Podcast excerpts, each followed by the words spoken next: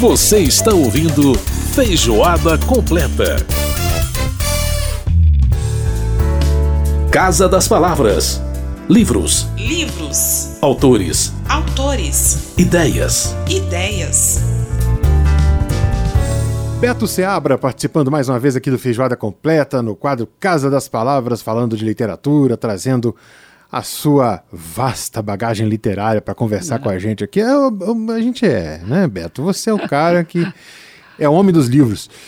É, como é que tá? Tudo bem, Beto? Tudo bem, Edson. Tudo certo, cara. Tranquilo. É aquela história, eu leio menos do que gostaria. Ah, né? mas é, acho que Sempre, todo né? apaixonado por literatura, eu acho que é um pouco assim, né? É. É um pouco assim. A gente É lê menos do que gostaria e você tá sempre se cobrando.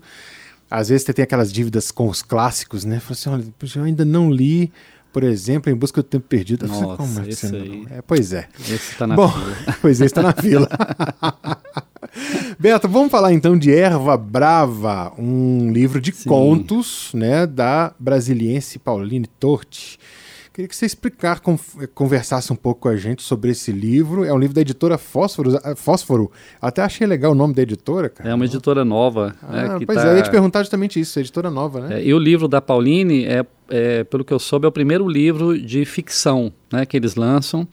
E já começaram bem, porque lançaram o livro da Pauline ano passado e ele já ganhou um prêmio, o prêmio da APCA, Associação Paulista de Críticos, Críticos de, de Arte, Arte. né? Na categoria Literatura, livro de melhor contos. Né? É, e o livro, da, o livro Erva Brava, o Edson, me impressionou bastante porque ele é um livro que trata do Cerrado, né? ele se passa em Goiás, numa cidade fictícia chamada Buriti Pequeno, é, como se fosse uma, uma Macondo, né? É, igual o Gabriel Garcia Marques criou a Macondo dele, a Pauline criou a Buriti Pequeno. Então são histórias ao mesmo tempo rurais e urbanas, porque é- é uma cidade pequena, mas é uma cidade que já tem os problemas de uma cidade grande, né? que já começa a ter. Né? Sim. E aí ela, ela consegue desenvolver um livro de contos que, que no todo, às vezes lembra um pequeno romance, sabe? É interessante isso. Os personagens é, de cada conto é, é, não participam de outros contos, né? São, são únicos. Mas quando você termina o livro, parece que você lê um, um pequeno romance. É como se Buriti, Ale, Buriti Pequeno fosse o personagem da história, ou o ambiente da região fosse o personagem da história, né? E acho que ela se encaixa, a Pauline Torti, nessa, não vou chamar de onda, mas não sei, mas assim, existem alguns autores nos- e autoras nos últimos anos, aí, nas últimas décadas, né, que vêm recuperando essa questão do rural né, na literatura brasileira, mas de outra perspectiva, não é mais aquela perspectiva do romance regional, né, do romance rural dos anos 50 e 60, que teve muito em Minas, Goiás, Sim, verdade. e outros lugares, né? Nordeste também. Então, ela, eu acho que o livro dela é, se encaixa, sabe, nessa tendência aí, muito interessante. E que perspectiva seria essa, Beto? Pois é, Você a- fala de uma outra, de uma outra perspectiva da, da questão rural, mas qual, qual que é essa perspectiva? É interessante, é, é uma pergunta que, o, que inclusive os críticos, né, estudiosos da literatura estão se fazendo. Que, que onda é essa, né? Que perspectiva é essa? No caso do livro, da para comentar um outro livro que a gente já falou aqui, o Torto Arado, né? Sim. que, que tem duas personagens fortíssimas, né, do, do Itamar. É, o livro da, da Pauline tem personagens também muito fortes, mas o livro ele cria um ambiente, o ambiente que ela cria é um ambiente diferente, sabe? As histórias se passam no interior de Goiás, mas são histórias que poderiam acontecer numa cidade grande, por exemplo, tá? Do- é, da forma que ela conta. Então, para pegar um, um, um dos contos aqui que eu achei é, muito interessante, talvez seja o, o conto dela mais comentado, chama Má Sorte. Né? É a história de um rapaz, o Ezequiel, nome bíblico, né? que quer ganhar um pouco mais de dinheiro para conseguir comprar uma, uma antena parabólica, que ele só consegue é, ou- ouvir os jogos pelo rádio, ele quer ver os jogos de futebol. Então, para isso, ele vai trabalhar no final de semana. Né? Sim. vai fazer um extra, vamos dizer assim. E aí ele vai trabalhar num silo, esses silos gigantescos aí que armazenam milhares de toneladas de soja. Né? Sim. E, e qual o trabalho dele e de outros rapazes? É ficar socando com os pés a soja, que a soja está ali grudada, porque choveu muito, a umidade fez grudar a soja. Eles têm que ficar pisando, pisoteando a soja dentro do silo, para que a soja possa voltar a correr e descer e, e voltar a descer pelo silo. Só que aí acontece um acidente. Né? A, a, essa soja corre e ele fica é, entalado no, no, no, silo de soja, com a cabeça só de fora. E aí ele começa a pensar na vida dele, né? Por que, que ele está ali? Por que, que levou ele a fazer aquilo?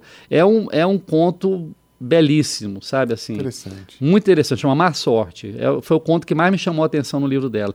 Então ele tem essa questão do jovem da cidade pequena que quer ter o luxo da cidade grande, né?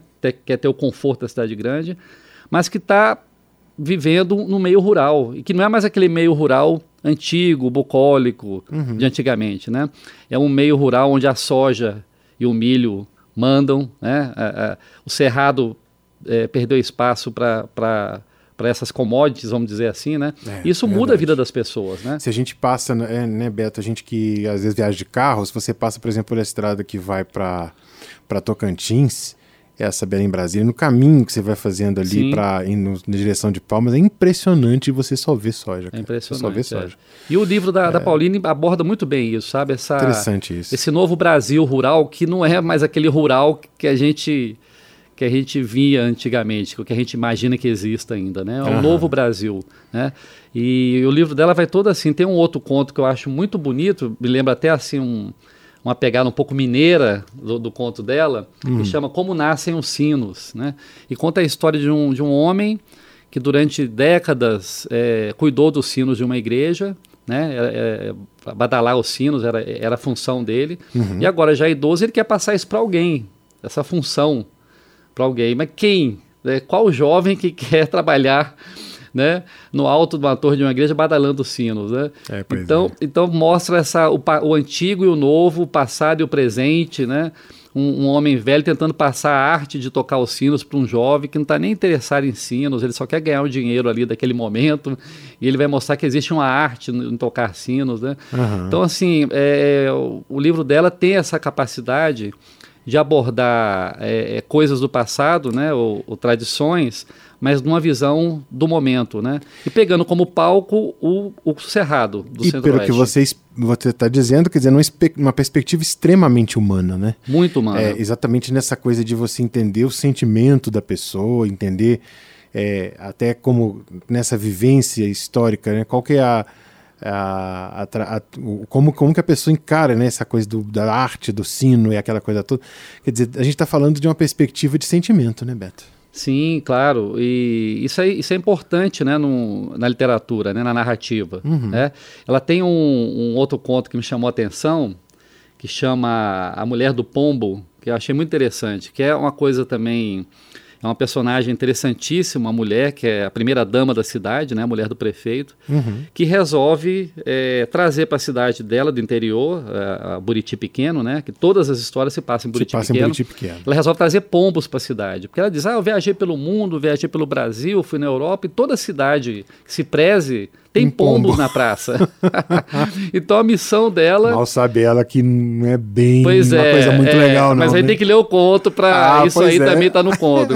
Mas ela, ela quer porque quer trazer pombos para a cidade, para que Buriti Pequeno torne-se uma cidade turística, entendeu? Que as pessoas queiram ir a, a Buriti Pequeno porque vai ter uma praça bonita com coreto e, com coreto, e pombos. E tem pombos. É. Né? Então assim, ela ela cria esses personagens, né?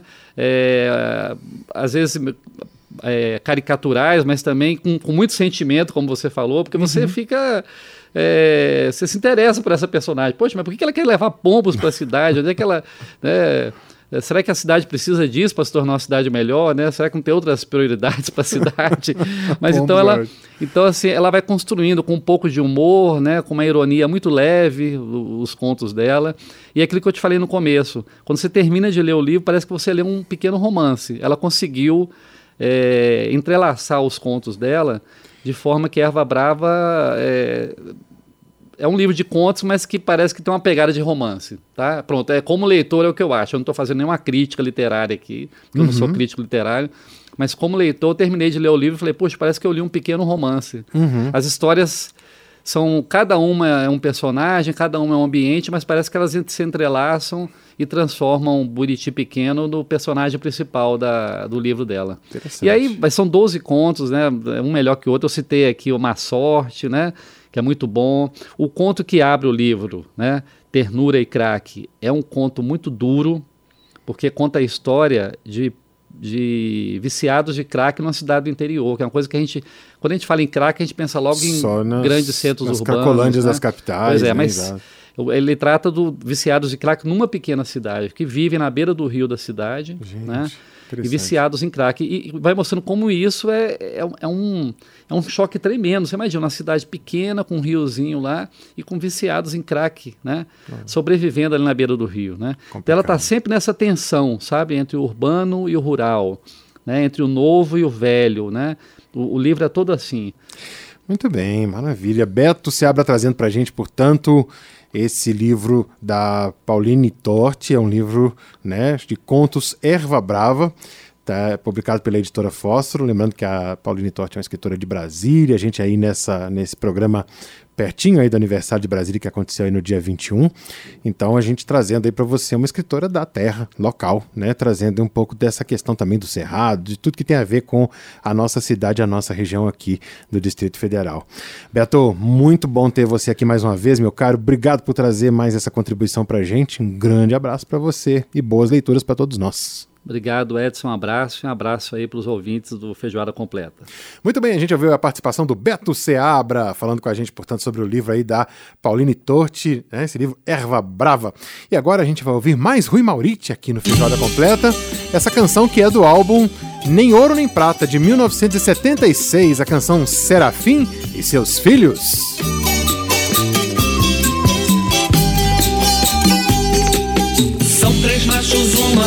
Por sinal Maria, que com todas se parecia. Todos de olhar esperto para ver bem perto quem de muito longe é que vinha. Filhos de dois juramentos, todos dois sangrentos, em noite clarinha.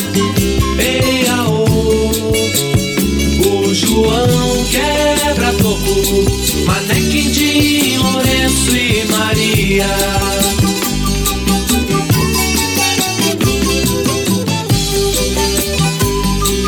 Noite alta de silêncio e lua serafim, o bom pastor de casa saía. Dos quatro meninos nos levavam rifle, os outros nos levavam fume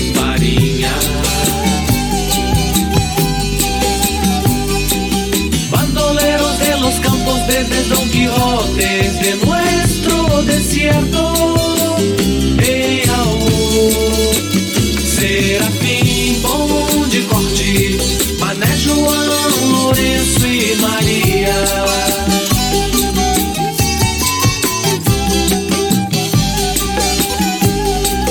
Mas o tal Lourenço dos quatro mais novo era quem dos quatro tudo sabia. Resolveu deixar o bando e partir pra longe onde ninguém lhe conhecia. Serafim jurou vingança, filho meu não dança conforme a dança.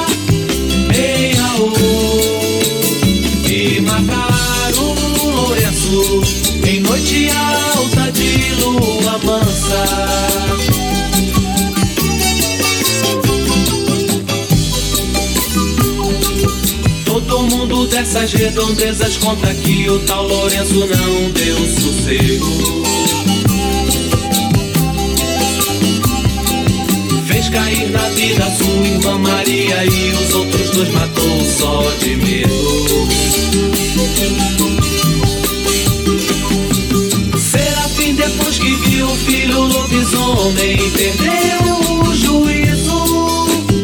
Ei, aô, e morreu sete vezes até abrir caminho pro paraíso.